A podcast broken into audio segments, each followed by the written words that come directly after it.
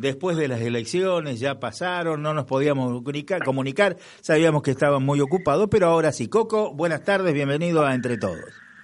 Hola, buenas tardes Gustavo, buenas tardes a la audiencia y bueno, eh, mil disculpas porque eh, me, trato de atender a todo el mundo, lo que pasa que estuve solucionando algunos problemas particulares y cositas que, que había dejado después de la campaña, así que ahora ya estamos ávidos para trabajar con la gente. Bueno, ya pasó la elección eh, reñida, Coco, ¿no?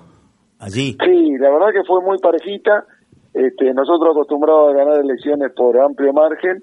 Esta fue una elección atípica, pero eh, por eh, es tan atípica que nosotros le ganamos al poder, le ganamos al oficialismo, que en estos casos yo le comento a la gente que por ahí este, eh, eh, yo, por ejemplo, cuando fui en, en, una elección así, la primera en los dos años de gobierno, este, ganamos con el ochenta y pico por ciento de los votos. Es decir, que eh, realmente ir contra el caballo del comisario, ir contra el oficialismo, era una medio una cosa de, entre comillas, de locos, pero bueno, la gente con este trabajo hicimos casa por casa, quinta por quinta, campo por campo, realmente surgió efecto y pudimos llegar al electorado de la mejor manera, ¿no? Tuviste el apoyo de la gente de campo, ¿no? Sí, sí, sí. Eh, eh, nosotros cuando empezamos eh, lo vivimos eso porque la gente de campo en las últimas inundaciones estuvo muy abandonada por el gobierno municipal local.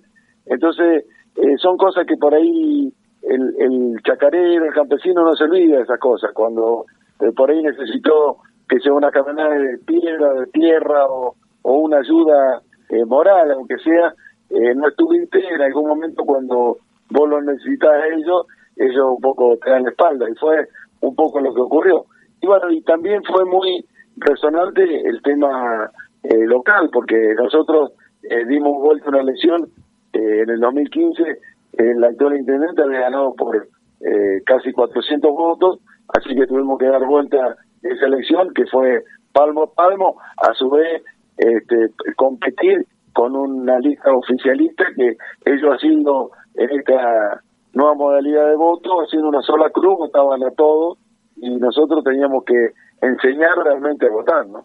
Ahora ya, ya es una anécdota, te cuento que eh, justamente ese domingo 12 estábamos nosotros aquí en la radio eh, tratando de ir informando los resultados y nos tenía en ascuas Serrano porque eh, surgía un resultado, al ratito no.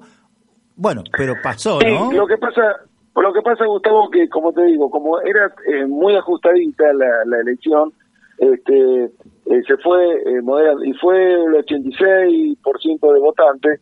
Entonces, al ser muy pareja, los fiscales, más que todo del otro lado, trataban de, de hacer las cosas bien y hacerlo tranquilo y lo que pasa es que ellos se adelantaron y sacaron información cuando todavía no se había terminado de, de, escrutinio, eh, sacaron información primero que habían ganado por nueve votos o algo así. Entonces nosotros cuando nos enteramos de eso, eh, nosotros a su vez teníamos veinte y pico recurridos, votos recurridos, que eran de, de los votos que habían, nos habían votado nosotros y por equivocación votaban, en vez de Chiaretti gobernador, votaban a lista completa. E, este voto, a mí me lo habían dicho en Córdoba, que cuando una elección de pueblo uno le puede pelear, porque el voto era realmente nuestro. Es decir, que, era un voto que fue solamente por una equivocación. Entonces, eh, yo digo, eh, mira, acá lo vamos a pelear hasta último, con las mejores, con las mejores armas, que, son las armas de la, de la honestidad, del trabajo y del corazón. Pero bueno, este, fue así que eh, eso nos dio la fuerza que cuando terminaron de contar una una mesa, nosotros eh, eh, tuvimos la, impronta también que perdimos, de nueve mesas perdimos seis. Pero las tres que ganamos, ganamos por, por amplio margen. Dimos vuelta en las otras mesas que fueron eh, bastante parejas. Entonces, donde surgió el resultado este, que fue por 22 votos total general. ¿no? Claro, creo que ya, ya estás armando el equipo, Coco, ¿no? Sí, sí, mira, recién vengo de, de una reunión vamos hablando eh, persona por persona, porque en esto no hay que, pues yo ya lo tenía en mi, en mi cabecita un poco armado como lo que vamos este, cómo vamos a, gobernar Serrano. Yo voy a trasladar eh, mi, mi experiencia de 14 años de intendente y lo bueno que este tuvo un equipo nuevo, con gente joven y nueva.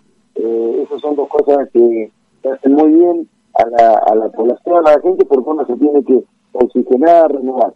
Y yo, bueno, me considero un, gran gestor. Ya estuve la semana pasada en Córdoba, eh, tenemos todo el apoyo del gobernador, de todo el equipo. Este, queremos hacer algo, este, una una revolución productiva como se dice no porque no Perdón, Coco, ¿estás en movimiento?